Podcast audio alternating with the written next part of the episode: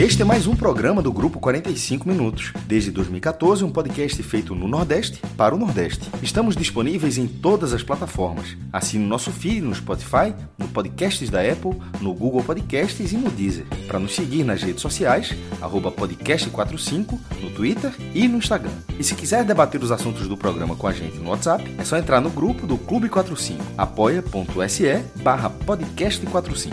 Muito obrigado pela escolha e pela confiança.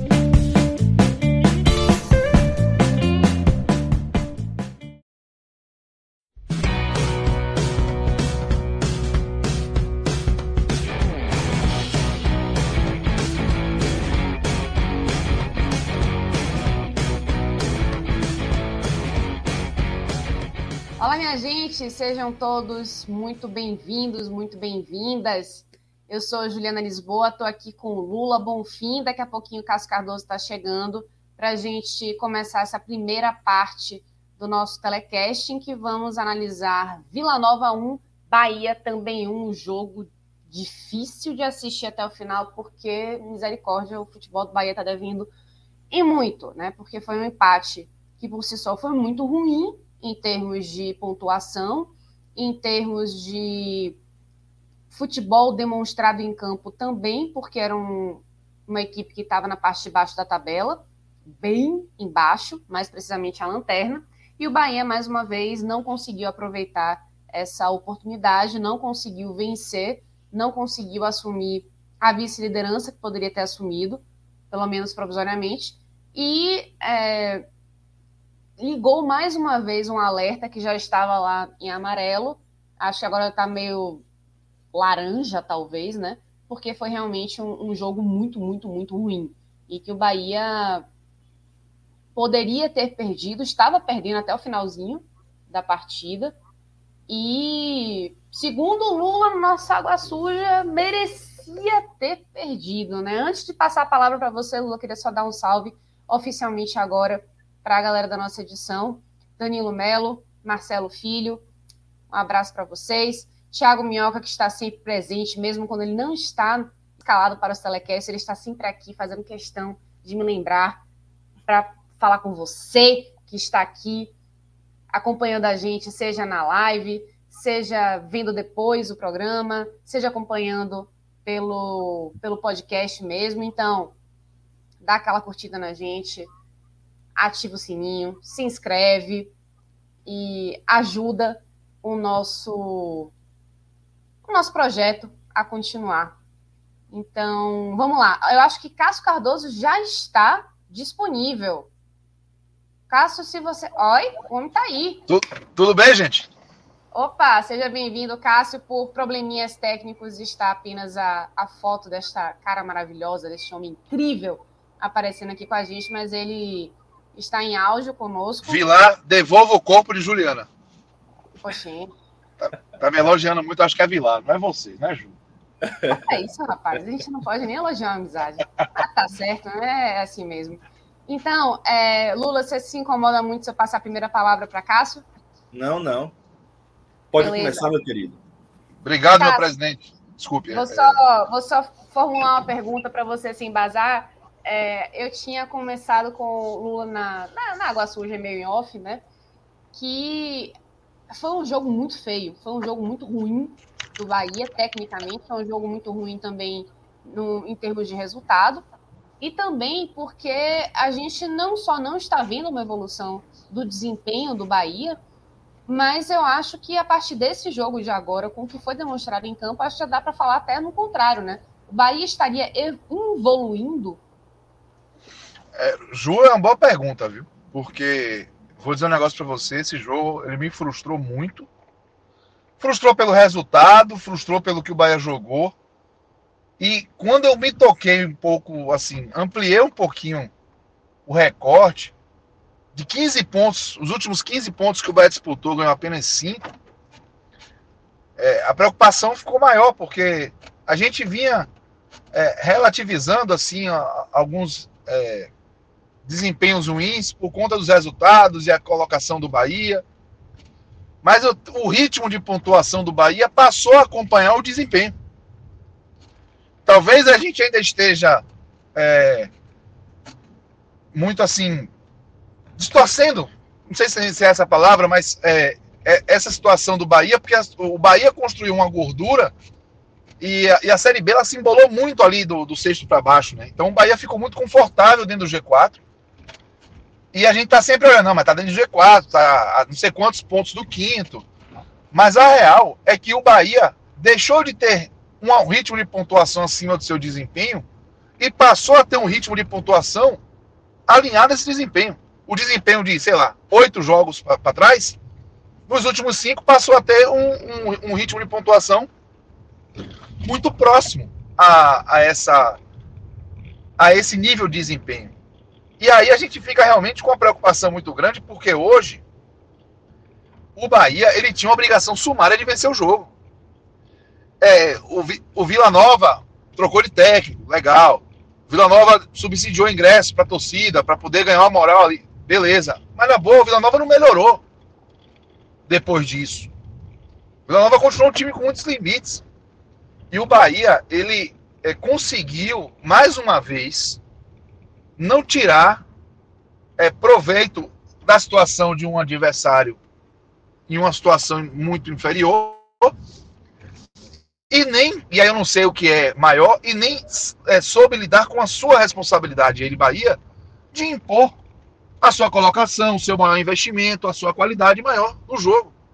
Não fez isso com o Ituano, não fez isso com até o Brusque que o Bahia ganhou, o Bahia começou muito mal, o meu tempo foi muito ruim. Então, o, a sensação que, Bahia, que eu tive é que o Bahia não se mostrou. Hã?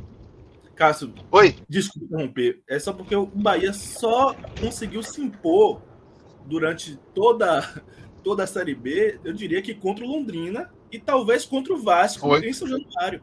Mas fora isso, é. o Bahia não, não conseguiu se impor é, contra time é, é, Ele não consegue. A gente tem a sensação de que o resultado vem, a gente dá um uva de alívio, mas aí espera um desempenho melhor e na verdade o desempenho está piorando.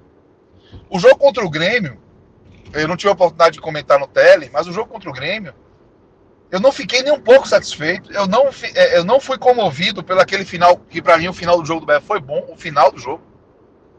Mas esse bom do Bahia tem que ser colocado em uma série de, de prismas, porque o Grêmio piorou muito também.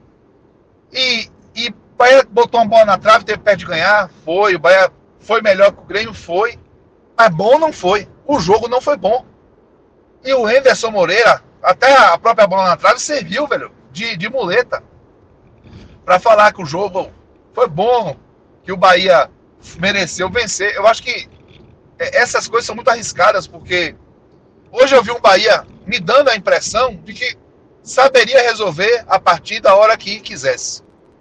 Com uma postura muito acomodada, sem acelerar o jogo, se preocupando em controlar ali as ações do Vila Nova, mas sem ímpeto, sem apetite, sabe? Deixando o jogo muito a, a mercê das variáveis do futebol. Como acabou acontecendo no lance do gol, né? Que Vila Nova, inclusive desde o início do jogo, estava tentando jogar em cima do lado direito da defesa do Bahia. E aí vai por terra a percepção de que o Bahia é autossuficiente, que está apenas querendo controlar. E a... quando o Bahia toma o gol e precisa correr atrás, não deu não sacuda.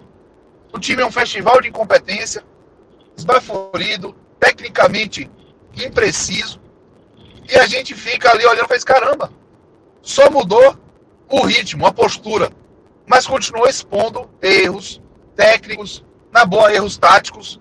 O Bahia pegou a bola para fazer contra-ataque com o Daniel no primeiro tempo. O Daniel correu, não tinha ninguém com ele. Daniel, né, nem esse primor de velocidade com a bola no pé. E o Bahia não soube fazer uma transição para o ataque. Não soube fazer transição para o ataque. Quando o Rio pegou uma bola no segundo tempo, o Rio jogou muito pouco no segundo tempo. Mas quando ele pegou uma bola e tentou sair, não tinha ninguém. O da Liga presa entre os zagueiros. Então, assim, é, eu acho que o Bahia escapou de perder. Teve mais sorte que juízo. O único gol, o único chute do Bahia que foi na meta foi o do, do, do Gregory. Foi só assim, para diminuir um dano, mas é um dano. Empatar com Vila Nova, para quem quer subir, em qualquer lugar, sendo Vila Nova lanterna, é dano. E o Bahia somou mais um ali. Deu mais uma queimada na sua gordura e deixa a gente preocupado, porque eu concordo com a avaliação de Ju, de que a sensação que a gente tem não é que o Bahia estagnou, é que o Bahia está tá, tá recuando. E eu só para passar a bola para Lula, eu não acho que o Bahia está recuando por culpa do trabalho do Anderson Moreira. Ainda não, tá? Anderson Moreira acabou de chegar. É, essa avaliação que eu estou falando, inclusive, o Bahia de Guto Ferreira já vinha embicando. É, eu não fui entusiasta da troca naquele momento, mas é, quero deixar claro que minhas restrições ao trabalho do Anderson Moreira não são restrições que já estão valendo. Eu acho que é injusto. A gente precisa dar um tempo para o trabalho de Anderson Moreira encorpar. Ele pode tomar decisões ruins, pode. Para mim, Rio do Jacaré foi uma decisão ruim, não pelo Jacaré. Não é nem que o Jacaré jogou bem, enfim, foi mal, mas tirar o Rio naquele momento foi inexplicável. Demora para mudar, demora para tirar o da liga, mas eu acho que o, o Anderson Moreira ele não pode ser a, a, o principal responsável ainda por essa percepção de um Bahia que declinou assim, é, decresceu muito o nível de desempenho. Mas eu vou dizer para você, eu fiquei absolutamente frustrado e preocupado hoje com esse jogo do Bahia. Eu tenho a sensação de que o Bahia pode é, viver um novo 2015, sabe? E, que, e paciência se essa análise ela tem muito menos elementos racionais e técnicos do que emocionais. A real é que eu já vivi algumas situações assim, já tenho alguns traumas e já vi, até em 2021, o Bahia dar um bom sinal de vida no início do campeonato, os alertas de, ó, tá, tá legal, mas tem que mudar muita coisa, não, não servirem, e quando acordou para o problema, já não teve tempo de reagir. Então, eu me preocupo com esse desempenho do Bahia, por mais confortável que ainda seja a condição dentro do G4, eu acho que o Bahia precisa de um reboot, e principalmente, jogar a Série B como tem que ser jogado. Todo jogo é final, e o Bahia não entrou nesse jogo hoje como quem jogasse o final. Vila Nova, sim. É isso, Cássio. Obrigada aí pela, pelo resumo. Acho que foi um, um, um excelente panorama que você fez. Mas Luiz Raimundo Freire Souza mandou aqui um, um, um comentário que eu acho que concorda 100% com o que você colocou aqui. Ó. Boa noite, Bahia em descida, ladeira de desempenho. Aliás, nunca esteve, nunca teve e está piorando. É, basicamente resumiu né, o, o a análise de Cássio aqui que a gente já vinha falando, olha, o Bahia está conseguindo os, os, resultados importantes, né, a pontuação que o coloque na parte de cima da tabela, mas o desempenho não estava lá dos melhores, né? Então, em algum momento, o, a sorte não ia ser o suficiente para que os resultados fossem acompanhando, e né, isso foi acontecendo. Né? O Bahia continuou com esse mesmo desempenho, e aí agora, como pontuou bem muito bem o Cássio, os resultados estão acompanhando o desempenho ruim. Lula, que mais que você pode agregar esse primeiro comentário aí de, de Cássio? Você vê também que o Bahia pode estar num, num processo de involução? Ou você acha que ainda é um pouco cedo da gente falar nisso, né? Quais outras peças você acha que precisam é, entrar em manutenção para que esse Bahia consiga dar uma liga melhor? Veja bem, Ju, é, em desempenho, eu ainda acho cedo para a gente falar em evolução do Bahia, porque eu vejo um Bahia muito parecido durante toda a Série B. Tá? É um Bahia que regularmente tem jogado mal.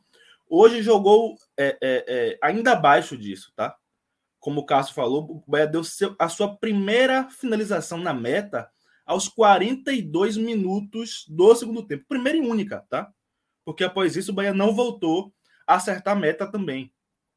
Então, isso, isso indica um jogo muito ruim do Bahia, muito ruim. Contra um adversário claramente frágil, a tabela mostra isso. E no jogo em si, se alguém mereceu sair vencedor, foi o Vila Nova, tá? Que criou as melhores chances do jogo. Criou, sem dúvida, as melhores chances do jogo. É, mas, assim, em resultado, aí talvez a gente já possa ver uma evolução do Bahia, tá? porque é, é, é, é curioso. O Bahia estava desempenhando mal e ganhando. E muitas vezes, quando a gente alertava aqui para isso, ó, o Bahia ganhou hoje, mas não jogou bem. Alguns torcedores talvez inter, interpretassem como é, é, ah, tá, tá torcendo contra. Ah, não, não deixa a gente vibrar. Não.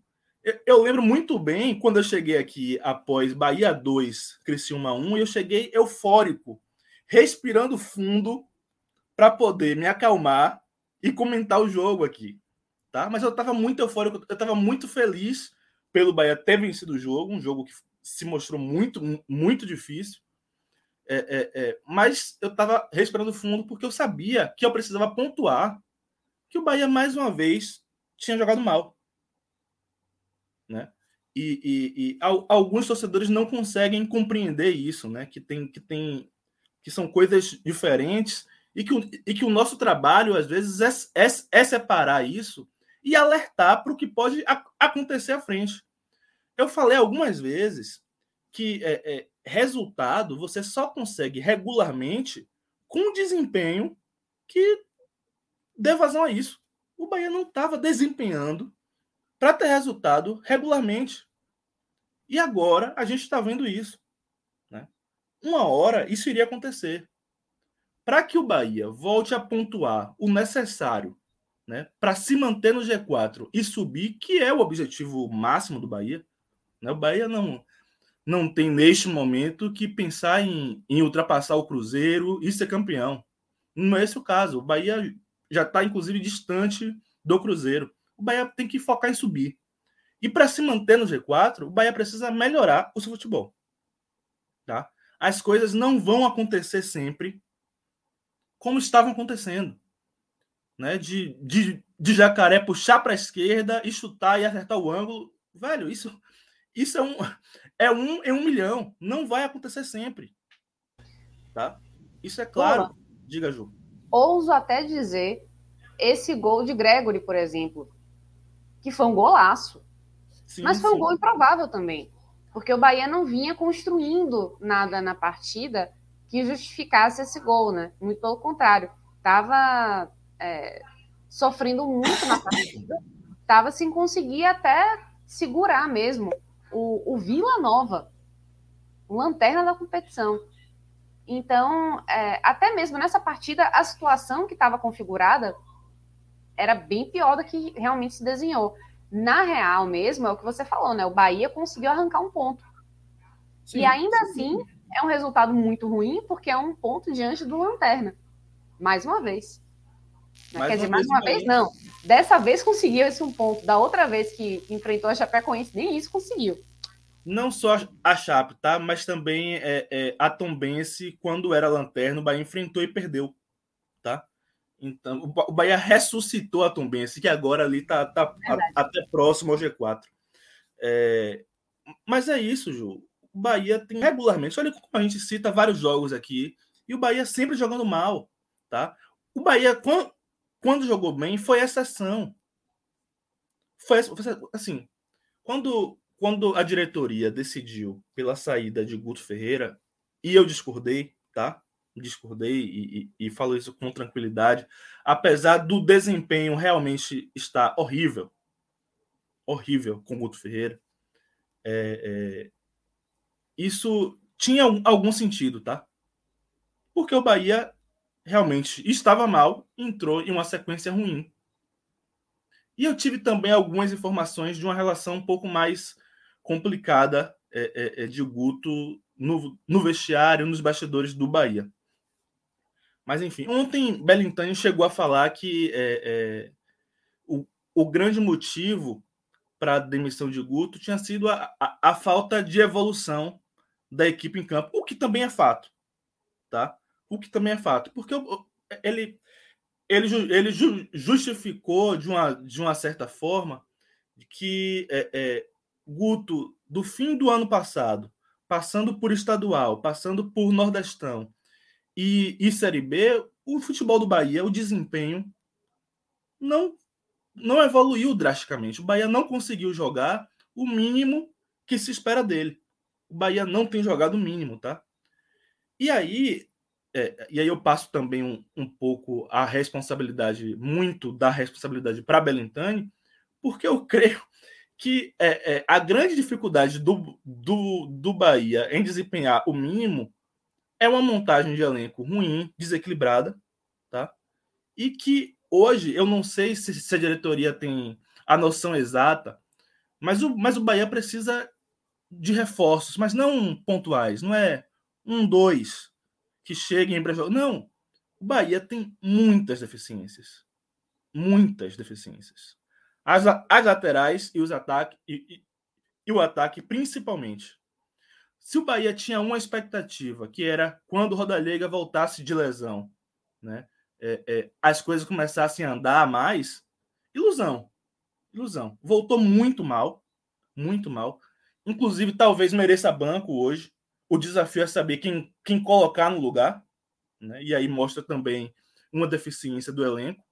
Mas eu já pensaria em uma outra solução. Em uma outra solução para a Roda Liga. Tá? Porque ele tem prejudicado o Bahia. Não é só estar sumido. É quando a bola chega, ele não consegue dar sequência no lance. Hoje, mais uma vez, foi assim. Né? ele, ele, ele recebeu algumas bolas assim de costa para a defesa e não conseguiu é, dominar a bola, não conseguiu fazer o pivô, sabe? E, então é, é, é, é, muito delicado. E eu não sei se a diretoria tem a, a, exata consciência do que o Bahia precisa e do tanto que o Bahia precisa. Eu tenho sempre a sensação de que a direção do Bahia entende os elencos do Bahia né, sempre um pouco melhores do que eles são ontem é, é, ele, ele assumiu o seguinte: ó, quando a gente ganhou a Copa do Nordeste em 2021, a, isso iludiu a gente. Mas, poxa, eu acho que isso só iludiu a diretoria do Bahia. Só iludiu a diretoria do Bahia. Porque todo mundo falava o tempo todo que o time do Bahia tinha problemas. E... Até porque, Lula, não foi uma Copa do Nordeste que o Bahia passeou, ganhou fácil. Não, foi nos pênaltis. Sim, nos foi pênaltis um... na, na, semi e na final, tá? Exatamente. Não foi só na final, foi na semi e, e na final, com o adversário com vantagem de jogar em casa porque tinha feito melhor campanha, tá? Então, Bahia não fez é, é, é, uma, uma grande Copa do Nordeste e em campo a gente já via é, deficiências que o Bahia precisava consertar caso quisesse ter uma Série A segura. Mas só a diretoria do Bahia se iludiu, manteve o elenco, perdeu alguns jogadores importantes e não soube repor é, é, é, é na, mesma, na mesma qualidade, não soube re, repor a altura. E eu temo que agora o início de, de Série B do Bahia, né, é, é, é, do ponto de vista do, do resultado, né? O Bahia sempre, sempre no G4, iluda a diretoria, mais uma vez, quanto à qualidade técnica desse elenco, que é ainda bem inferior ao do ano passado, tá? Se a gente tinha problemas no ano passado, hoje eles são multiplicados para mim? E aí não adianta a gente achar que Anderson vai chegar em três jogos ele vai, ele, ele, ele vai fazer a mágica do time jogar bem e botar a bola para dentro. Eu tenho muitos problemas com o Anderson, inclusive. Eu acho que Anderson é um treinador excessivamente burocrático, mais que Guto. Sabe? É, é excessivamente burocrático. Anderson, ele tem uma dificuldade é, é, é, é, de dar aos jogadores, como é que posso dizer, uma liberdade em campo. Tá? é sempre o lateral um pouco mais preso, é sempre é, é, o, o, os volantes um pouco mais presos, e o time não, não consegue sair daquela burocracia, não consegue ter jogadas rápidas, não é, é, é, os meio os jogadores de meio campo não conseguem passar e dar uma opção e tal. Mas neste momento ainda não é o caso dessa crítica a Anderson neste trabalho de agora. Eu acho que a, a gente, o, o, que a gente está vendo ainda, ainda é, é, é, é, é resquícios, resquícios do trabalho de Guto. Ainda é isso. Ainda é isso. A gente vai conseguir ver o, o dedo de Anderson um pouco mais para frente. Um pouco mais para frente. É, mas assim, hoje, hoje foi um jogo especialmente abaixo do Bahia. Especialmente abaixo se a maioria, quase todos foram ruins, hoje esteve ainda ainda um pouco abaixo. O Bahia é, é, é, não conseguiu oferecer durante a maior parte do jogo perigo ao Vila Nova. Não conseguiu, de jeito nenhum. E, e o Bahia basicamente achou o gol. Um bate-rebate, né? A, a, bola sobrou para Gregory e ele acertou um chute muito feliz, tá? É, é, é, importante a gente, a gente falar aqui, porque Gregory é um menino da base, e a gente até estava falando aqui um pouco antes, né? Que a sensação que a gente tem aqui é que os garotos da base, quando, quando sobem, eles precisam ser perfeitos para serem aceitos. Tá? E a gente não tem esse jogador perfeito. A gente não tem o Neymar. A gente não tem esse atleta que, que nasceu pronto, que vai subir, vestir a camisa e entrar. Mas talvez a gente tenha atletas que possam subir pouco a pouco, ter oportunidades, errar, a gente perceber os erros, apontar os erros, mas dar oportunidade para que eles voltem a campo e continuem evoluindo. Porque essa é a regra do jogador de, de futebol. Neymar é exceção. O cara pronto é exceção. E talvez Gregory seja mais um jogador que precisa de espaço, de oportunidade e de paciência para que ele possa dar um pouco mais ao Bahia. Tá? Não sei se é o caso, mas precisa de paciência. E aí eu falo dele como eu falo de outros jogadores que eu posso fazer críticas, tá? Posso um dia é, é, chegar aqui e falar, ó, André não jogou nada, Borel não jogou nada, é, Gregory não jogou nada. Faz parte, é do jogo. Mas eu não posso vaticinar esses atletas como se eles estivessem perdidos para o futebol. Porque está muito cedo. Tá? Exatamente. E eu acho que o chute que ele acertou hoje foi um chute muito feliz. E talvez mostre uma capacidade interessante que o Bahia possa explorar daqui para frente, que é a finalização, que os nossos pontas não têm grande qualidade nisso, né? O, o, o nosso 9, que tem qualidade nisso, não está bem. Né? E o Bahia precisa de um atleta que finalize bem no gol. Hoje, Anderson, é, é, é... eu acho que ele foi especialmente mal nas substituições, é, primeiro, é, na escolha dele por, por Jacaré no lugar de, de Rildo, porque Rildo, o Bahia todo não estava bem, tá? O todo não estava bem. Mas é, Rildo ainda era o jogador em que, em que se tinha esperança de sair alguma coisa ofensiva do Bahia. Tá? E quando ele troca Rildo por Jacaré, o Bahia piora em campo. Bahia piora em campo, é, com a bola e sem a bola. Bahia piora duas vezes. E mesmo piorando, tá? É impressionante como ele só foi trocar lá na reta final do jogo, acho que 38, 3 minutos, 4 minutos antes do, do Bahia do Bahia empatar o jogo. E isso é, é um sintoma interessante também, tá, Ju? Porque logo após que ele fez as, as mudanças, as três mudanças, aos 38, 39 mais ou menos, logo após isso, é, o Bahia empatou o jogo. Talvez se ele tivesse feito antes essas mudanças, teriam dado o resultado antes. E talvez, e, e aí é, é, um, é um jogo de, de, de, de possibilidades, tá? Mas talvez o Bahia tivesse tido a oportunidade de ter um resultado melhor hoje. Se ele tivesse trocado antes tanto tempo, né? Insistisse tanto nessa escalação inicial, e né, algo, E algo que não estava dando certo, claramente. O Bahia é, é, fez um, um mau primeiro tempo e fez um segundo tempo, é, é, até essas três substituições, ainda pior. Tá?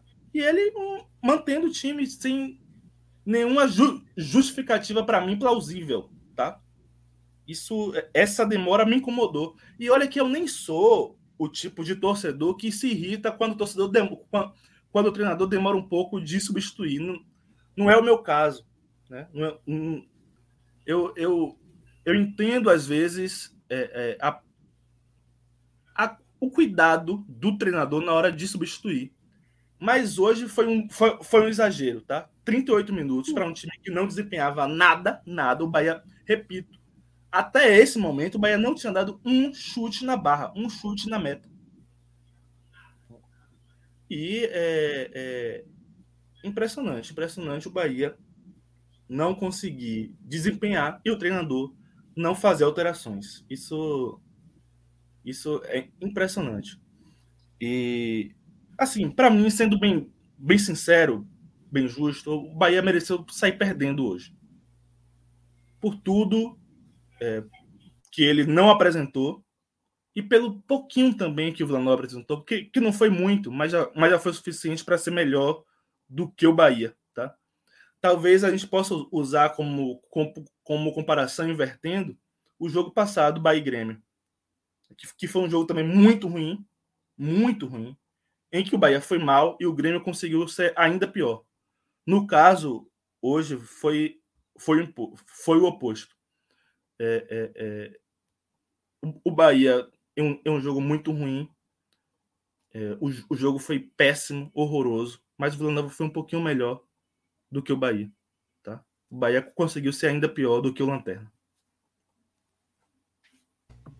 Ok, a gente viu agora que acabou o. Danilo foi muito sagaz. O Grenal, tipo. É... 2 a 0 para a equipe gremista. Complicado aí para o Timba. É, Lula, eu acho que você. Timba e também para o Bahia, né? Eu estava aqui torcendo para o Timba achar um gol, porque para segurar um pouquinho o Grêmio. Não, é um resultado daqui que não a pouco, o Bahia.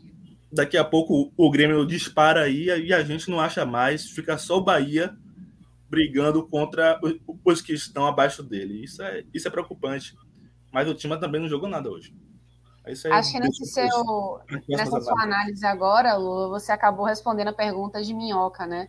O quanto que o desempenho em campo hoje comprometeu o desenvolvimento do time e se e Anderson fez mudanças pontuais, né? Se foram válidas. Você acabou é, é, respondendo perfeitamente a esse questionamento de Minhoca.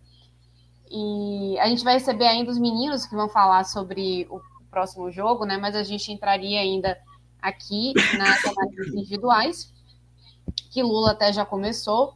É, como o pessoal que está acompanhando a gente aqui na live já percebeu, Cássio precisou sair, mas, mas ele é um cara muito obediente, então ele já deixou aqui as, o, o pódio, o pódio que deu para fazer, né? É, dos melhores e piores em campo para ele. Né? Ele falou Gregory o melhor por motivos óbvios, né? O cara que fez um golaço daquele e ajudou o Bahia a não sair com uma situação pior do que saiu. E Daniel é, e Rodaega os piores. Achei interessante a escolha de Daniel. Eu, eu concordo, viu, Ju? Concordo. Acho, eu, eu acho que foi uma partida bem, bem ruim, Daniel bem ruim. E, e, eu acho assim, a gente sempre exige um pouquinho mais dos atletas é, dos quais a gente pode esperar um pouquinho mais, tá? E Daniel é um desses atletas que a gente espera um pouquinho mais. E ele foi, foi sumido e quando teve a oportunidade de participar do jogo, ele não foi feliz. Não foi feliz. Talvez ele tenha sido até o principal responsável pelo Bahia não conseguir se impor em campo. Tá? É, é, eu, eu vou até inverter a, a ordem que eu estava pensando desse, desse pódio. Eu vou colocar Daniel em primeiro lugar. Falando agora, pensando, eu acho que ele foi o pior do Bahia em campo. Mais até do que Rodallega, que eu ia colocar em primeiro lugar. Tá? Eu acho que Daniel foi mais responsável pelo Bahia não conseguir se impor a falta dele foi fundamental para que o Bahia não conseguisse é, é, é, ter a bola contra o Vila Nova, apertar o Vila Nova, sufocar o Vila Nova. Tá? É, em segundo lugar, Roda Liga, e eu citei aqui já, muita dificuldade de, de, de fazer pivô, de dominar a bola. Ele não, não deu sequência em nenhum lance de ataque do Bahia. Nenhum lance de ataque do Bahia. É, muito mal, muito mal. E aí eu vou fazer, eu vou fazer uma crítica é, é, a um atleta que eu já apanhei nos dois últimos jogos, porque eu, eu, eu fiz críticas a ele. Curiosamente, tinha o mesmo torcedor aqui e ele, e ele criticou, me, me criticou por fazer críticas a Matheus Bahia. Eu acho que Matheus Bahia, e aí complementando a resposta à minhoca, né? Foi uma mudança interessante de Anderson, tá? Eu acho que Anderson acerta em escolher Matheus Bahia como como titular do Bahia. Eu acho ele no todo melhor do que os outros dois, pelo menos do que os outros dois apresentaram até aqui. Acho o Matheus Bahia um pouco mais completo que Luiz Henrique e Djalma. Então acho que ele acertou. Mas Matheus Bahia é, é, é, ainda não vive a sua melhor fase técnica. E não que ele seja um primor técnico, não é, não é esse o ponto. Mas talvez por uma questão psicológica, né? porque ele, ele ficou muito marcado pela, pelo rebaixamento do Bahia, porque ele fez um, um pênalti que é, é, naquele último jogo deu empate ao Fortaleza, né? E a, a torcida pegou muito no pé. E quando ele voltou para a temporada, a gente até pensava em Matheus Bahia como um dos jogadores de potencial de venda do Bahia. Mas ele iniciou a temporada entrando mal em um jogo, sendo, sendo expulso, e a torcida voltou a pegar no pé dele. E eu acho que, de uma, de uma, de uma certa forma, ele está ainda sofrendo é, é, é, é, com essa pressão, sabe? Uma cobrança interna dele mesmo porque a torcida meio que já tirou esse peso todo, mas eu acho que o próprio atleta se cobra. Eu acho que hoje foi uma partida ruim de Matheus Bahia. Eu vou, eu vou colocar ele no, no terceiro lugar do pódio. Para fechar o pódio, que poderia ser fechado com diversos outros jogadores, tá? Diversos outros jogadores. Não, Matheus Bahia não foi especial essa noite para estar aí. Eu acho que ele esteve um pouquinho pior do que os outros só.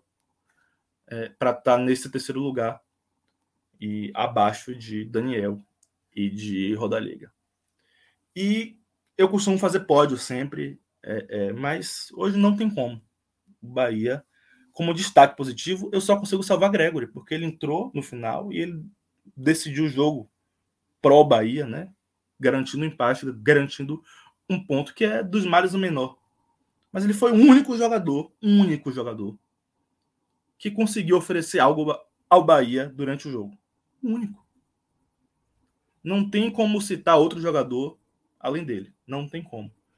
É, é, Gregory é o destaque positivo.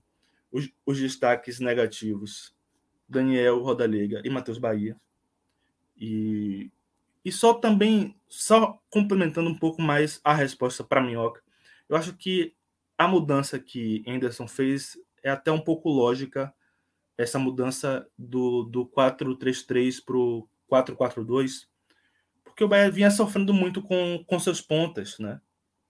E quando você tira um e coloca mais um jogador de meio campo, é, além de você reforçar um pouco o meio campo, né, é, defensivamente, é, você tira um pouco do da dificuldade que o Bahia vinha tendo com seus pontas, sabe? Você puxa um desses pontas para ser um segundo atacante, ele joga meio que atrás de Rodallega, né? E você tira um o outro ponta e, e coloca um jogador de meio campo, que é talvez a região do campo que o Bahia tenha menos problemas? Daniel, apesar de eu ter colocado ele como o, o pior em campo hoje, é um jogador importante para o Bahia. Mugni, quando voltou de lesão, tem se mostrado um jogador muito importante para o Bahia. É, é, é, Rezende, apesar da lesão, acho que ele é titular incontestável do Bahia, porque o que ele tem se mostrado como ladrão de bola é algo impressionante. Né? E, e, e até com a bola também ele tem ido muito bem. É, e aí talvez a gente balance um pouquinho com, com o Patrick, que já, já fez até um ou dois jogos bons na Série B, mas tem feito partidas abaixo, em regra. Tá? É esse o ponto. É, o Bahia, Ju, o Bahia precisa, é, é, é, além de reforços, o Bahia precisa voltar a atenção total para a Série B. O próximo desafio do Bahia é sim pela Copa do Nordeste, é, é sim pela Copa do Brasil, contra o Atlético Paranaense em Curitiba. O Bahia, inclusive, deve seguir diretamente agora de Goiânia para Curitiba, é, onde na próxima terça-feira enfrentará o Atlético na Arena da Baixada. O Atlético Paranaense hoje é um time muito superior ao Bahia. Não, não, é, o, não, é, não é a mesma situação que o Bahia enfrentou é, na Copa Sul-Americana em 2018, né? Na Copa Sul-Americana de 2018, o Bahia também perdeu a ida na Fonte Nova por 2 a 1 e aí com, com arbitragem muito muito polêmica. É, e o Bahia foi com Enderson, inclusive, Enderson era o treinador, o Bahia foi para Curitiba e conseguiu é, vencer por 1 a 0 um jogo bem truncado, assim, o Bahia conseguiu marcar um gol, teve inclusive um gol meio que anulado pela arbitragem, eu digo meio porque eu tenho a impressão de que o árbitro apitou antes, ele não deixou a jogada seguir para provar analisar, mas o Bahia teve um gol legal, se eu não me engano, de Júnior Brumado, é, anulado também em Curitiba. Só que hoje o Bahia é bem abaixo daquele Bahia. Bem abaixo. É gritantemente abaixo daquele Bahia. Eu não vejo o Bahia hoje com, com, com condições de chegar na Arena da Baixada e conseguir um, re, um resultado positivo que leve o jogo para os pênaltis ou que classifique diretamente o Bahia. Não vejo essa possibilidade, tá? Não vejo. É, é, o Bahia para classificar na Copa do Brasil precisa acontecer um milagre. É. Se isso acontecer, vai ser um milagre, vai ser uma festa. E... Mas eu acho que o, o foco do Bahia precisa ser a Série B. O Bahia precisa é, é, voltar suas atenções 100% à Série B, porque esse acesso é fundamental. Eu sei que a, a torcida está meio eufórica com as novas notícias sobre, sobre o Grupo City, sobre SAF e tal, mas é importante a gente pensar é, é, com as armas que a gente tem agora. Neste momento, o Bahia ainda não é um clube milionário, tá? E o Bahia é, é, precisa sair da Série B para voltar a respirar financeiramente, tá? Porque o Bahia tem expectativas de Série A, a torcida tem expectativas de Série A, e com renda de Série B é impossível cumpri-las. É, Isso pode acabar precisa, né, de, de um. Exato a estrutura que o time tem hoje precisa de um orçamento de Série A para poder bancar, né? Perfeito. Só, perfeito. só aproveitando aqui, Lula, eu queria mandar um salve aqui para Eric Ribeiro, que está assistindo a gente pelo YouTube, que já chegou correto, perguntando cadê o like dessa turma. Aí eu fui ver a gente no YouTube. Olha só, a gente está com 30 likes. É pouco, velho. É muito pouco, gente. E bora dar uma ajuda nisso daí, né? Agora você que está assistindo a gente agora, vai lá, dá o seu like, dá a sua curtida, segue a gente no canal também, ativa o sininho. Você está vendo a gente em outra rede social, faz isso também, massa, e acompanha a gente sempre. Você que está vendo a live depois, não tem problema, isso aprendi com minhoca. Eu sou uma aluna estudiosa também, né? Você que está vendo depois ainda serve deixe o like, que aí é bom que a gente sabe que vocês estão gostando, e aí vocês estão mostrando para o Google e o YouTube que vocês estão gostando do nosso conteúdo também. Então é aquela coisa, né? A gente vai fazendo, vocês vão gostando, vocês vão mostrando que estão gostando, a gente, enfim, aparece mais para vocês e todo mundo fica feliz. E aproveitar também agora para dar as boas-vindas para Clauber Santana, que vai falar com a gente sobre fazer essa transição, né? Porque a gente estava falando do jogo do Bahia, agora para falar do jogo do Náutico, que perdeu por 2 a 0 para o Grêmio, um jogo muito difícil para o Náutico, né? É, já que o Náutico ainda vem tentando se encontrar na Série B e o Grêmio no G4 brigando por coisas maiores, né? Então, Cláudio, bem-vindo. Já deixo aqui você com o um comentário de Guilherme Reis para vocês ambientando e vendo como é que tá o, o clima por aqui, ó. Que time lixo do Náutico. Torci hoje contra o Grêmio, mas estava dando agonia só de ver. Imagino boa. que seja, de repente, torcedor do Bahia. É, boa noite, Gil, boa noite, Lula. Assim, provavelmente não é torcedor do Náutico e, e veja, se ele tá assim, imagine quem é torcedor do Náutico. Mas hoje, hoje foi mais uma questão de postura mesmo. A, a irritação hoje foi foi postura e obviamente o Náutico não era favorito, mas o Náutico abdicou de jogar muito cedo, largou o jogo. Assim. O segundo tempo foi um coletivo muito tranquilo para o Grêmio.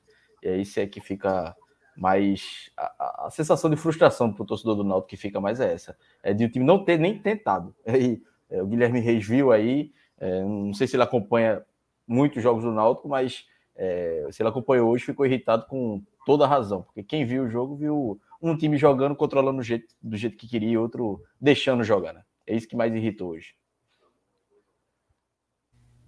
É, a gente viu uma coisa meio parecida né, no, no Bahia, né? Uma coisa meio irritante, porque também a gente viu na situação, o caso, no caso, o Bahia, que era o time da, da parte de cima da tabela, no G4, contra o Lanterna da competição, que era o Vila Nova, e a gente viu um time que a gente esperava que fosse se impor, no caso o Bahia, e que simplesmente abdicou, né? Foi um time muito burocrático, é, sem tesão de jogar. Preguiçoso, Ju? Preguiçoso. Preguiçoso. O Bahia, Bahia parecia sem aprender nada com os jogos anteriores em que também enfrentou times mais, mais fracos. Bahia parecia que ia, ia chegar lá e, e fazer o gol a qualquer momento, sabe? E isso, isso é realmente muito irritante, né? Porque o, o que o torcedor espera de um time, é, é, é claro, quando ele tem, tem capacidade técnica, que, que ele mostre isso. Mas o mínimo que ele espera é dedicação mesmo em campo, sabe? E, o, Bahia hoje também foi muito preguiçoso, muito preguiçoso. O Bahia é, é, é, só decidiu pressionar quando estava com, com o placar é, é, é, adverso, né? E mesmo assim, pressionando, o Bahia não conseguia criar grandes chances. Né? O Bahia só conseguiu criar a grande chance que foi o gol. Basicamente isso. Vou agora saudar nosso novo integrante aqui, Rodolfo. Seja muito bem-vindo. É, mais um aí que vai ter esse, é, esse desafio de falar sobre esse jogo, né? Desafio grande. Na verdade, falar até tem coisa, mas coisa boa aí vai ser raridade. Eu vou, vou ter que contar com muita ajuda de Clauber aí para fazer essa busca. Ó, oh, vou, vou então trazer um comentário aqui de Hermano Oliveira, que traz o seguinte: ó, as tomadas de decisão dos jogadores do Náutico são sempre muito erradas. Em vez de fazer o óbvio, dar um passo para fazer o jogo fluir, os jogadores prendem a bola e prevalece o individualismo. Vocês concordam com isso, meninos? Acho que foi um, uma partida que ficou marcada por dois aspectos. Né? O primeiro, a qualidade. O Grêmio tem um time superior, o Grêmio vive um momento melhor no campeonato, que poderia até ser o inverso, mas, mas não é. E o segundo é um, um jogo muito errado do Náutico, né, própria, uh, defensivamente falando. Até, até houve algum mecanismo ofensivo que teve é, êxito no jogo. A gente vai discutir isso mais à frente, mas como um todo, uma partida ruim defensivamente e ofensivamente, o Náutico, assim, se, se o Grêmio tivesse entrado em campo sem goleiro, teria dado no mesmo. Porque o Náutico, assim, não, não conseguiu, é, não, não se propôs a finalizar, né, e sempre que teve alguma condição ali na, no último terço do campo, não, não conseguiu executar da maneira que quis jogar as trabalhadas, e aí em função do que o Hermano está trazendo, né, muita decisão errada, e hoje, sobretudo, nos pés de Jean Carlos, que é, vem sendo a principal referência do time já há alguns anos. Lula, vou aproveitar aqui e vou liberar você. A gente já está mudando aqui de pauta, né? Já estamos para a segunda parte da nossa análise, do nosso telecast. Então, Bahia já foi destrinchado completamente por você, por Cássio. Então, vá cestar, meu amigo. Boa noite para você. Tá mutado. Disse, eu disse que eu vou estar na cama porque amanhã eu, eu vou trabalhar bem cedinho. Ah, que ótimo. Né? Nada, nada melhor do que passar o fim de semana inteiro trabalhando. Tamo nessa. Tchau, amigo. Abraço, gente. Pronto, Cláudia, vamos lá agora contigo, né? É, irmão de novo falando aqui que o lateral esquerdo foi campeão de tomada de decisões erradas. E o Glauco aqui trazendo é, uma outra informação, né? O Náutico não esboçou reação ao Grêmio, não ataque. Quando consegue atacar, não tem objetividade. Foi mais ou menos o que vocês trouxeram, né? Essa, essa, essa questão da irritação do torcedor, que viu a equipe ser completamente dominada pelo Grêmio e, e não conseguia nem tentar impor alguma coisa diferente, né? uma estratégia que fosse reativa, ok, mas que trouxesse algum tipo de perigo. Mas pelo que vocês falaram, é, e eu não consegui acompanhar o jogo inteiro, porque, enfim, a gente já estava aqui fazendo análise do Bahia, mas realmente, pelo menos o primeiro tempo, eu vi antes dos gols saírem até, é, era um Náutico muito, muito, realmente muito envolvido. Né? Então, o Grêmio que jogou mal contra o Bahia, que foi a, a partida anterior dele, né? É, que jogou mal, apresentou um futebol abaixo, pegou o Náutico e conseguiu dominar com alguma facilidade, né? É isso, Ju. É, é... Primeiro, antes de entrar, obviamente, no jogo, apresentar os contextos, né? Fora de campo, é, o torcedor estava com uma certa empolgação, porque o Náutico fez três contratações, anunciou duas, ainda falta anunciar Jobs, mas anunciou Souza, né? Volante que, meia, que passou aqui em 2012, jogou no Bahia 2015, se eu não me engano, 2015, 2016. É, uma contratação muito esperada, contratou o Jonatas, é, atacante, centroavante, e, e, o Jobson, né, que ainda não foi anunciado. Então o torcedor começou a mudar uma perspectiva de que o Náutico, essas três peças, já mudava um pouco de patamar. E aí alguns pensando em acesso, outros já pensando em sair do rebaixamento com certa tranquilidade. Eu ainda estou nesse segundo grupo aí que acho que com esse elenco agora, com esses reforços, vai ficar ali no meio da tabela com mais tranquilidade. Mas o torcedor tem todo, tem todo o direito de se empolgar com as contratações, principalmente um jogador como o Souza, que teve uma boa passagem em 2012 numa Série A. Então o torcedor tem essa memória afetiva. E o contexto, o outro contexto é da, do, da quantidade de desfalques, né? É, o Náutico mais uma vez com problemas. Hoje não tinha um primeiro volante, estava sem Ralph, estava sem Djavan, Haldner que poderia fazer essa, essa função, estava tá sendo negociado, então não foi nem para o jogo. Então, mais uma vez, Roberto Fernandes estava com muitos problemas. E aí, é, é, e, ó, claro que apesar desse otimismo do torcedor com relação ao futuro da Série B, todo mundo estava consciente que seria um jogo muito difícil contra o Grêmio. Então estava na, na, expectativa, pô, vai que o Náutico consegue empatar. Acho que era quase unânime que o empate é lucro, o empate é lucro. Mas o torcedor, também baseado nos últimos rendimentos, nas últimas quatro partidas do Náutico, a partir do clássico contra o Sport, depois teve o jogo Tom Benz, é, Criciúma, Novo Horizonte, e o Náutico vinha numa evolução, com a formação com três zagueiros e tudo mais. Então, não era só uma questão de contratação, era de desempenho. O time estava conseguindo desempenhar mesmo com os problemas que estava superando. E aí o Náutico entra para um jogo, um grande teste dessa formação, desse, desses problemas que o Náutico vem enfrentando, foi hoje contra o Grêmio. E aí o grande teste foi uma decepção. É, é, eu acho que, óbvio que tem que se pontuar o, os desfalques é, que, que Roberto Fernandes teve, mas o que, como eu disse no meu primeiro comentário, o que mais me incomodou foi a postura do Náutico. O Náutico teve ali 10, 15 minutos ali de tentar jogar, não de igual para igual, mas fazer um jogo equilibrado de 60 a 40 para o Grêmio. De o Náutico chegar três vezes no ataque e o Grêmio chegar a 5, 6. Um jogo normal, natural de um jogo de um time que está em casa, que é favorito e, e, tentar.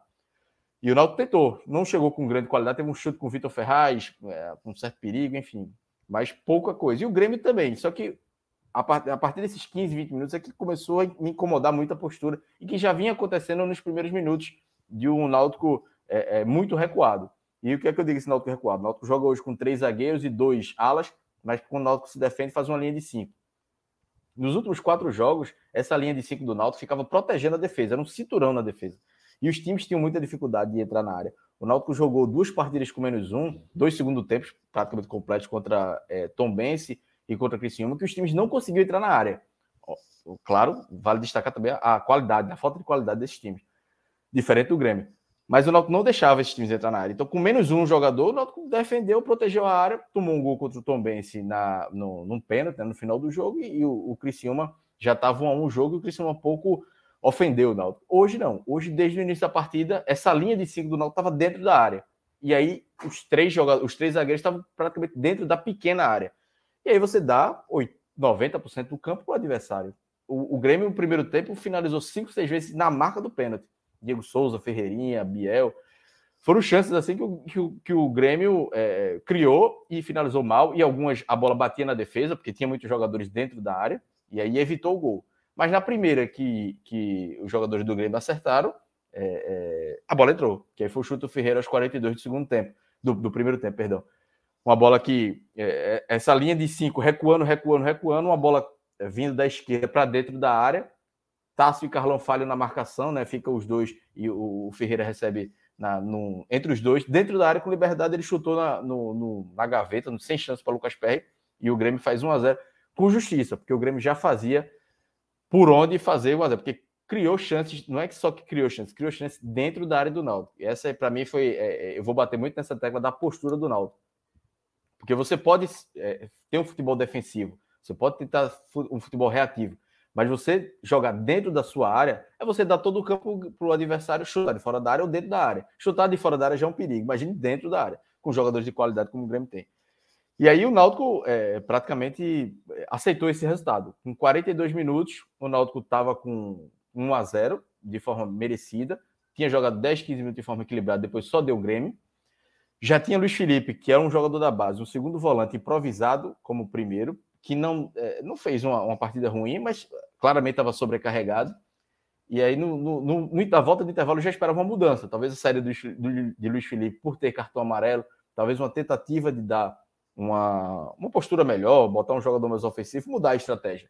E Roberto Fernandes voltou com o mesmo time, o Náutico teve dois, três minutos no segundo tempo, ou seja, não dá nem para tirar esse recorte como positivo, mas teve três minutos ali de tentar e marcar pressão, e a partir disso, todo o resto do segundo tempo foi de o Grêmio controlando o jogo da forma que queria, e o Náutico não, não atacava. O Náutico veio dar um chute é, é, já no final da partida. O Grêmio faz o segundo gol. O Grêmio nem quis fazer o segundo gol. O Grêmio ficou controlando o jogo, controlando, parecia um coletivo, trocando passes. E aí, no, já na, na, reta final do segundo tempo, o Grêmio faz o segundo gol. Um lance anterior, o PR tinha feito uma grande defesa é, no, chute. Não sei se o Diego Souza, agora não, não lembro quem foi. E Diego Souza ele tinha perdido uma, uma chance também, uma, uma cavadinha que ele tinha dado, perdeu. Mas é, o Grêmio faz o gol com 32 minutos com o Bruno Alves na, na sequência dessa, dessas. Foi Ferreira, foi Ferreirinha que perdeu o gol, que PR salvou. E na sequência do lance, Bruno Alves faz o, o terceiro, o segundo gol do Grêmio. Mas assim, o Grêmio fez porque o Náutico deixou jogar. E o Grêmio administrou, administrou, e acontece muitas vezes de tipo, o, o time, é, para o torcedor do Náutico lembrar, trazendo o exemplo do último jogo do Novo Horizontino. O Náutico fez 3 a 0 no primeiro tempo, no segundo tempo o Náutico controlou, tentou controlar o jogo e recuou, deixou a bola com o adversário. E o Novo Horizontino ficou, ficou, ficou tentando de algumas formas e fez um gol. Foi 3 a 1 o jogo. Hoje, o Grêmio fez vou ver o que, é que o Náutico faz. O Náutico não fez nada, o Grêmio disse, então deixa a bola comigo, vou ficar trocando passes aqui e atacar quando eu quiser. E atacou quando quis. É, o segundo tempo foi protocolar completamente. O segundo, o segundo gol só sai porque o Grêmio disse, pô, não vou também me arriscar. Foi um pouquinho para cima, quando quis atacar, atacou e fez o gol. E aí o Náutico foi, é, é com 2 a 0 foi que Roberto Fernandes começou a fazer substituições. É, ele, é, Robinho entrou no lugar de Vitor Ferraz, Vitor Ferraz saiu machucado. Ele tinha colocado Nascimento no lugar de, de, de Luiz Felipe, fez cerca meia dúzia aos 23 do segundo tempo, ou seja, na metade do segundo tempo, Roberto Fernandes parecia satisfeito com o que estava vendo, tranquilo, acho que aceitando o, 1 a 0 é, Se ele não tivesse aceito, se ele não tivesse gostando do que estava vendo, ele podia ter botado um meia, um atacante, um ponta. Obviamente que o banco do Náutico estava muito ruim, mas ele tinha Niltinho, ele podia ter feito alguma coisa diferente, mudado um pouco a formação do Náutico. E ele não fez. No final do jogo, ele, com 43, ele bota Nilton no lugar de Giovanni e Júlio no lugar de Tássio. Mas esses caras jogaram 4 minutos, 5 minutos, porque o juiz deu 3 minutos de acréscimo, porque nem teve acréscimo. Não, teve, não tem aquela pressão que o, que o, o, time, o time toma e o goleiro cai para ganhar tempo. Não teve isso nem do lado de PR e nem do lado do goleiro do Grêmio, porque nenhuma das duas equipes quiseram muito o jogo. E aí é, é, foi a questão da postura do Náutico. O Náutico, a partir dos 42 minutos do primeiro tempo, quando tomou o gol, já vinha muito passivo, mas aceitou o resultado. 1 a 0 o Náutico estava satisfeito. O Náutico deixou de jogar, deixou o Grêmio jogar e ficou é, é, praticamente é, sem atacar. No segundo tempo, o Náutico deu dois, deu dois chutes a gol, deu dois chutes, um só a gol e um para fora em 45 minutos. Então, esses números resumem bem o que, o, que foi o, o, o Náutico. Né? O Grêmio deu 11 chutes contra, e foram três a gol. Então, o Náutico deixou o Grêmio jogar, aceitou o resultado. Parece, parecia que estava gostando do 1 a 0 e 1 a 0 para o Náutico da, das derrotas ainda era a, a, a, melhor, porque o Náutico ficava fora de, da zona de rebaixamento. Aí o Náutico toma um gol no final do segundo tempo, pura covardia, é, dessa postura que o Náutico teve de não tentar nenhum empate. Toma o segundo gol e aí cai para a zona de rebaixamento novamente, termina a rodada, vai terminar a rodada é, na 17 colocação, né? A Ponte Preta tinha vencido, venceu o CSE, então pelo saldo de gols, o Náutico, por esse, por esse segundo gol, o Náutico vai passar aí nove dias no mínimo na zona de rebaixamento. E aí, por postura. Desde o início eu falei, postura, covardia, uma postura covarde. E aí você pode falar, opa, não tinha banco, não tinha time titular, tinha desfalques. Tudo bem. Tudo isso eu aceito como justificativa. Mas questão de postura vai além dos desfalques. Tanto é que noto que outros jogos já foi mais desfalcado e conseguiu ter uma postura melhor. Hoje foi, foi os zagueiros que hoje, é, os três zagueiros que são os considerados os melhores do elenco, estavam jogando dentro da pequena área. Então, é, não é só questão de desfalque, tá? porque a defesa ali, aquela linha defensiva, estava a que jogou as últimas partidas, mas foi uma defesa é, passiva.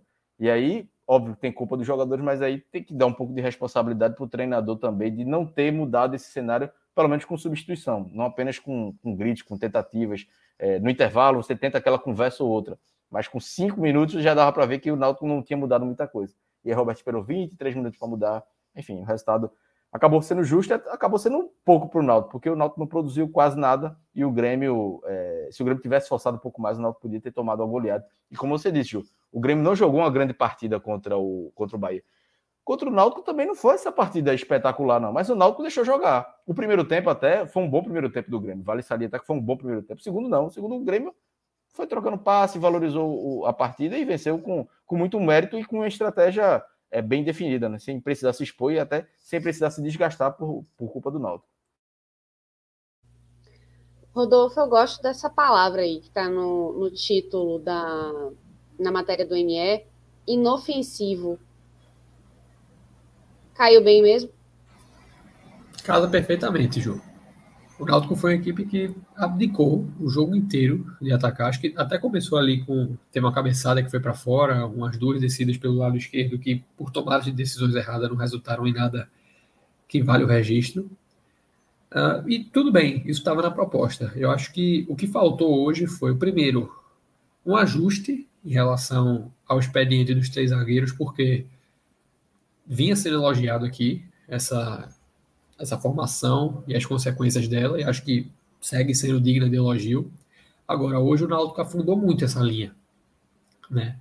Ah, o Grêmio sempre conseguiu, com muita facilidade, chegar ao último terço do campo, algumas vezes até porque o Náutico cedia essa bola com muita facilidade, e quando conseguia recuperar, perdia muito rapidamente lá na frente.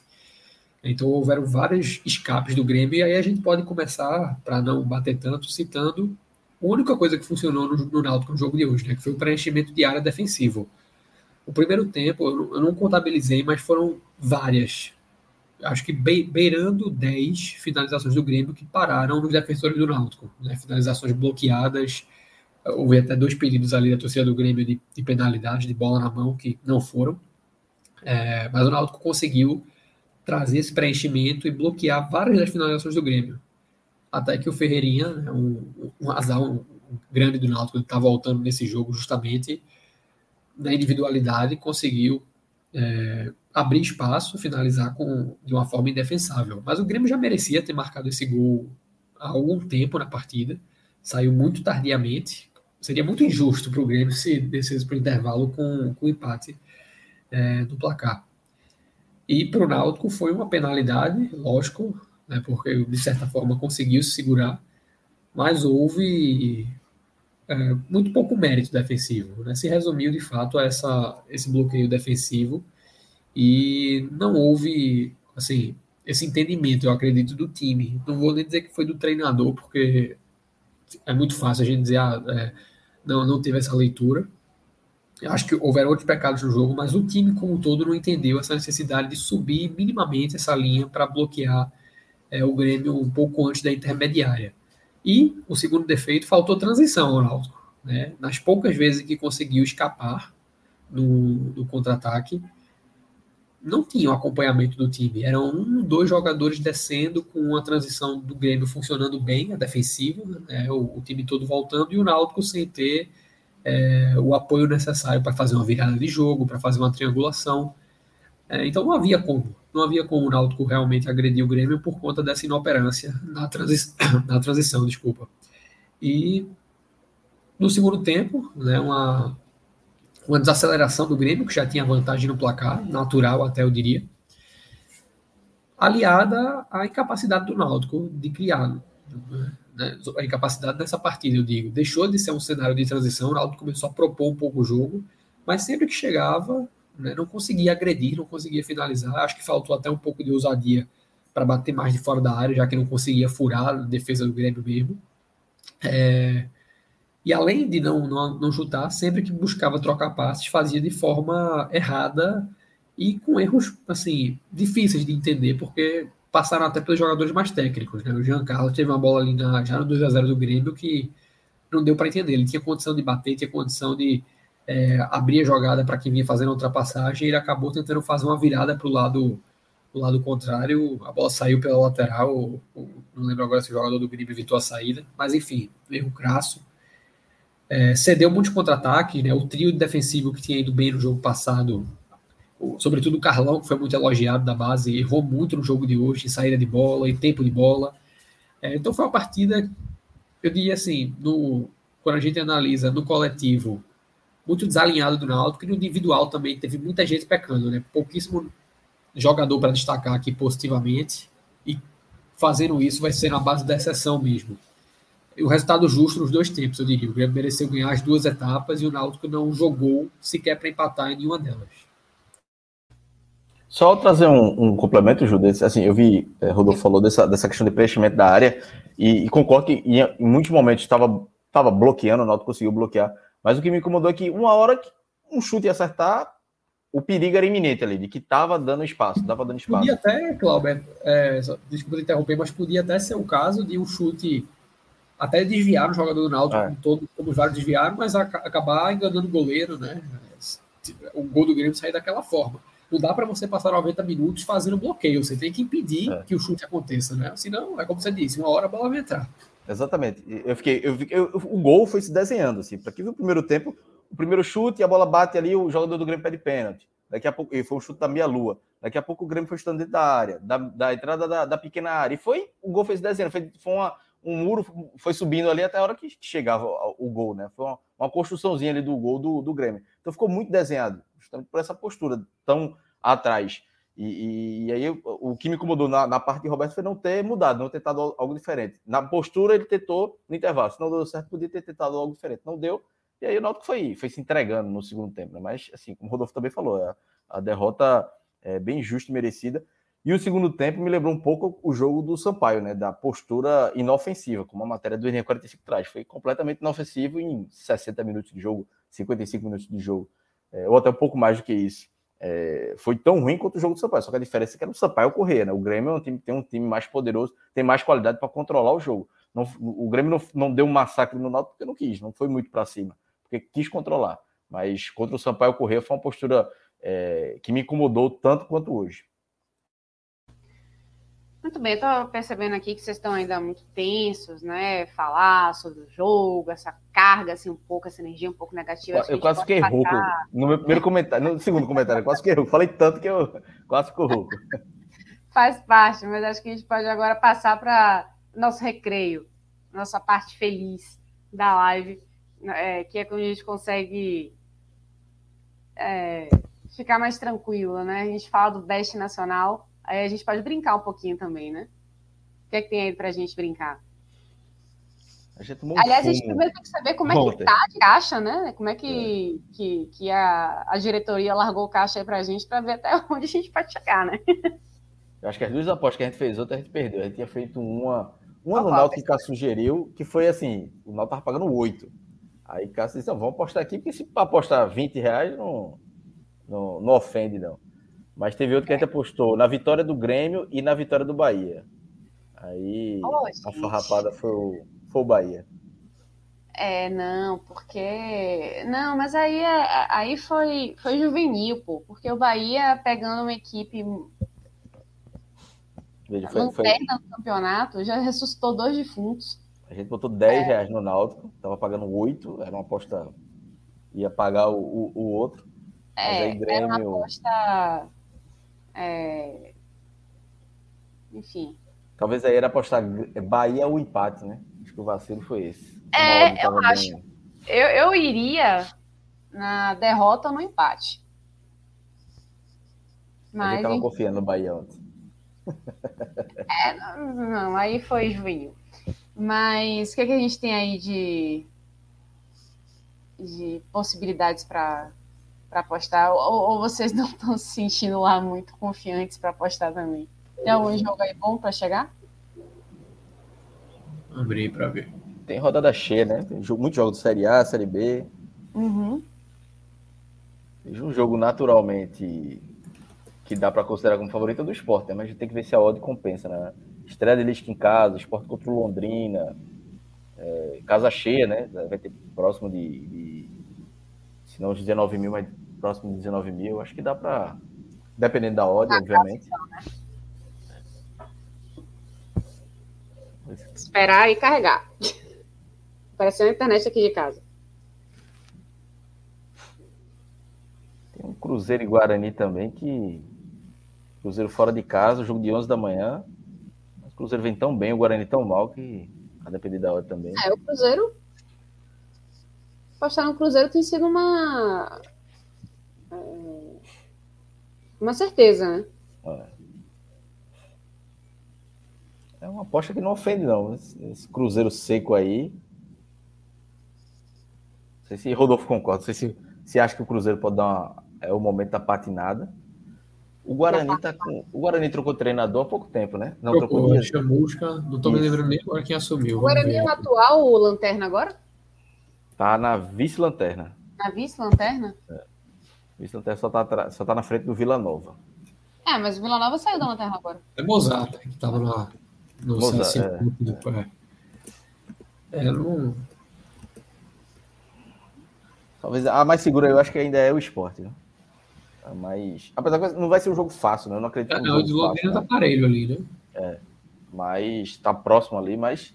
É, eu, eu tô apostando no contexto positivo de Lisca, casa cheia, estreia. Eu tô apostando nessa, essa simbiose aí. É, mas o jogo é, em si é, vai ser É a ordem que eu acho mais, mais justa, né? Todas as outras estão bem distorcidas aí para e ao mesmo tempo uma oportunidade boa mas é um é, é, Série B, sobretudo essa, tá bem complicado de apostar, né? É uma, uma predominância grande de empates, vários times oscilando. O Brusque mesmo passou uma sequência, perde em casa, ganha fora. Não estou muito confiante em nada aí, não. Nem, não diria nem esse jogo do esporte, que eu acho um contextinho chato, porque é um Londrina que vem. É, se, segura, se, se conseguir segurar ali, freia o esporte, né? Soma um ponto fora, se mantém à frente. Na Série A tem algum jogo, não? Eu iria no esporte. Eu acho que o. Ele é, poderia ser um, um esporte. aí eu acho, e... eu acho a mais. Mais Cruzeiro, Cruzeiro empate, o, o jogo do Cruzeiro, apostar no Cruzeiro e empatando no aposta, talvez seja uma bola de segurança aí de. Sim. Quer ver, se o Cruzeiro perder pro Guarani é uma zebraça, né? É. E o Cruzeiro empate, não tá oscilando, né? Empate o Cruzeiro 1.26. Bota mais para baixo para ver qual. É relógio, é relógio que está no, no, comando aí? Não. Ah, eu acho que Danilo, é Danilo. né? Danilo, né? Danilo. Ver qual, qual é, empate é no aposta para ver quanto tá o, o Cruzeiro. Normalmente é uma ordem um pouco mais alta e junta com o esporte. É, 1,45, mais a do esporte, acho que vai. Dá para colocar aí no Cruzeiro e, e junto o esporte.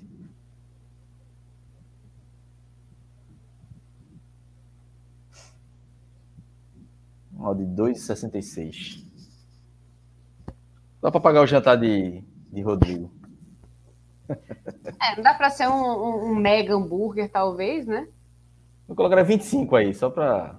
Como a gente não está com muita confiança, então não vamos postar também muito, né? Não vamos é, quebrar não, a banca aí. 25 eu acho honesto. Voltando 66, o homem já come um sushizinho amanhã de noite. Feliz com a vitória do esporte. É mais caro. É. Um hambúrguerzinho já dá para já dá para comer. Não sei se na Série A, na Série A acho que não tem muitos jogos também que. Fluminense Ceará, Goiás Atlético, é, não. Acho que dá para ficar nisso aí. São, jogos muito parelhos para fazer uma aposta mais, mais arriscada. Essa da gente já tem um certo risco, né? Ah, mas toda aposta tem, né? Agora, eu, eu não sei ainda como é que tá a minha o meu histórico, mas eu, eu tenho quase certeza que quase todas, a grande maioria pelo menos, das apostas feitas nos teles que eu apresento, boa parte delas dá bom. Olha aí. Vai, eu acho. É, domingo, passado, domingo passado, Minhoca tinha dado uma sugestão muito boa, que era empate no jogo do esporte Vasco, Bahia e Grêmio. Era odd de 8, foi um negócio assim, e deu muito certo. E a gente era apostou no Santa Cruz deu certo. Aí de ontem já não deu tanto. Então a gente. equilibrou aí o, o prejuízo. É, faz parte. Foi? Foi, tá feito. Acho então, que é, tá... pra, pra amanhã é mais difícil. Tá difícil o jogo. Aí, ah, mas aí quem que vai apresentar a live de amanhã, não sei quem que vai ser. Então eu vou passar essa adiante esse esse problema. Já não é mais comigo. Bom, depois desse nosso momento recreio, estão mais tranquilos, energias renovadas, prontos para a, a fase final. Aliás, antes disso, só lembrar que no Bet Nacional você pode ajudar a gente usando o nosso código. Que você não vai pagar absolutamente nada mais por isso, mas você ajuda a mostrar o Bet Nacional que você está usando o Bet Nacional como uma indicação nossa. Então, bota lá o nosso código, podcast 45, que você ajuda a gente a fortalecer o nosso projeto. Então, agora sim, vamos lá para as análises individuais e os pódios do bem e do mal. Quem que começa? Tan, tan, tan. Eu posso, posso começar aqui. Vai lá, Cláudio. Assim, positivo, eu acho que o Rodolfo até deu um spoiler, que é difícil achar. É, é muito difícil. Positivo, é, Lucas Perry, porque não, não teve é, responsabilidade do gol, ainda fez uma grande defesa, porque aí é um, um, um, voto seguro. Dos jogadores de linha, eu gostei um pouco da partida de Vitor Ferraz. É, no meio dessa postura que me incomodou tanto, foi o único em campo que se mostrou incomodado também.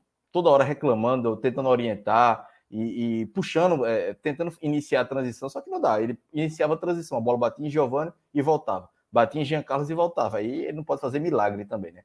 Então, positivo, eu acho que Vitor Ferraz foi o que, foi o que, que eu mais gostei. E, e Perry também, por ter feito a bola, quando a bola chegou, os gols ele não teve culpa nenhuma, e quando a bola chegou, a, a, que ele podia defender, ele defendeu. É, acho que não dá para destacar muito mais do que isso. Luiz Felipe, uma partida razoável ali, mas não dá nem para elogiar muito, nem para criticar, porque estava improvisado, não é função dele. Era um jogador que tinha 40 minutos como profissional até hoje e entra num jogo difícil como esse. Então não dá para, não vou colocá-lo nem num pódio é, negativo, nem positivo. Mas aí negativo tem muita gente. Negativo. É, a partida de Giovanni hoje foi a pior que ele fez pelo Náutico. Assim, foi uma partida nula, completamente nula. Não teve uma, um lance, nada. Ele não conseguiu nem correr direito hoje. É, e ele tinha os últimos jogos, ele mesmo problemas físicos, ele mostrava uma certa qualidade, é, ajudando as triangulações, finalizando, tentando alguma coisa. Hoje foi uma, uma partida zero. Pedro Vitor também, é, o Náutico poderia ter um escape pelas alas. Pedro Vitor e Tássio, na verdade, pela ala esquerda e pela direita, não conseguiram render. É, Jean Carlos também é, não, não fez uma partida boa. Carlão, que eu costumo elogiar dos zagueiros, é, o primeiro gol, ele e Tássio falham na marcação. É, tem muita, muita gente. Franco fez uma partida sumida, assim, não, não teve tanta participação ofensiva, mas porque o Náutico também não atacou muito. É, não, não, dá nem para fazer um pódio. Esse aí que estou citando vai, vai jogando aí no pódio e vai, vai, vai vendo o que vai dar. Mas para mim o pior hoje foi, é, sem dúvida, foi Giovani, porque é, se o Náutico não teve força ofensiva foi muito por culpa dele, porque a bola era uma parede, a bola batia nele e voltava, batia nele e voltava. Se tem um atacante que consegue segurar um pouco a bola, consegue distribuir, fazer com que puxar um contra-ataque, é, o Náutico poderia ter tido finalizado mais, não sei se teria um resultado melhor, mas uma, alguma força ofensiva o Náutico teria tido. Não é só culpa dele o Náutico não ter tido força ofensiva. Jean Carlos é, é, é, municiando ele não foi tanto, mas o Vitor Ferraz chegava e mandava a bola, e a bola não voltava. E os alas também que contribuíram um pouco. Então, esses do meio para frente, quase todo mundo é, foi muito mal, mas eu destaco o Giovanni é, nesse, nesse para mim, o pior da partida do Náutico hoje. Totalmente de acordo. Eu vou repetir a tua ordem, tá, Cláudio? Eu não consigo dizer que nenhum dos atletas hoje jogou é, no mesmo nível, né? Que a gente destaca, já destacou várias vezes aqui, para tratar de um ápice né, de performance. Talvez é, Lucas Perry não entre nesse mérito, porque quando exigido, dentro das possibilidades, impediu, né? ainda que sem que a maioria dos chutes foram bloqueados, né? E quando na barra foram esses mais difíceis, tem a bola na trave que se vai no gol era indefensável, é, o chute do Ferreira indefensável, a cabeçada ali do, fugiu o nome do Bruno Alves, não tinha muito o que fazer também. Um lance que não foi acompanhado, né? E a cabeçada já muito em cima. É, então, é um nome que você isenta da lista dos piores. Muito mais do que a trazer aqui como, como um dos melhores em campo. O Vitor Ferraz, é, pelo viés comportamental que tu trouxe, entra também. E aí, a melhor chance do Náutico no jogo também sai dos pés dele. É uma finalização no primeiro tempo bem consciente, que ele tira do goleiro e vai um pouquinho demais, bem caprichosamente a bola trisca a trave e sai. É...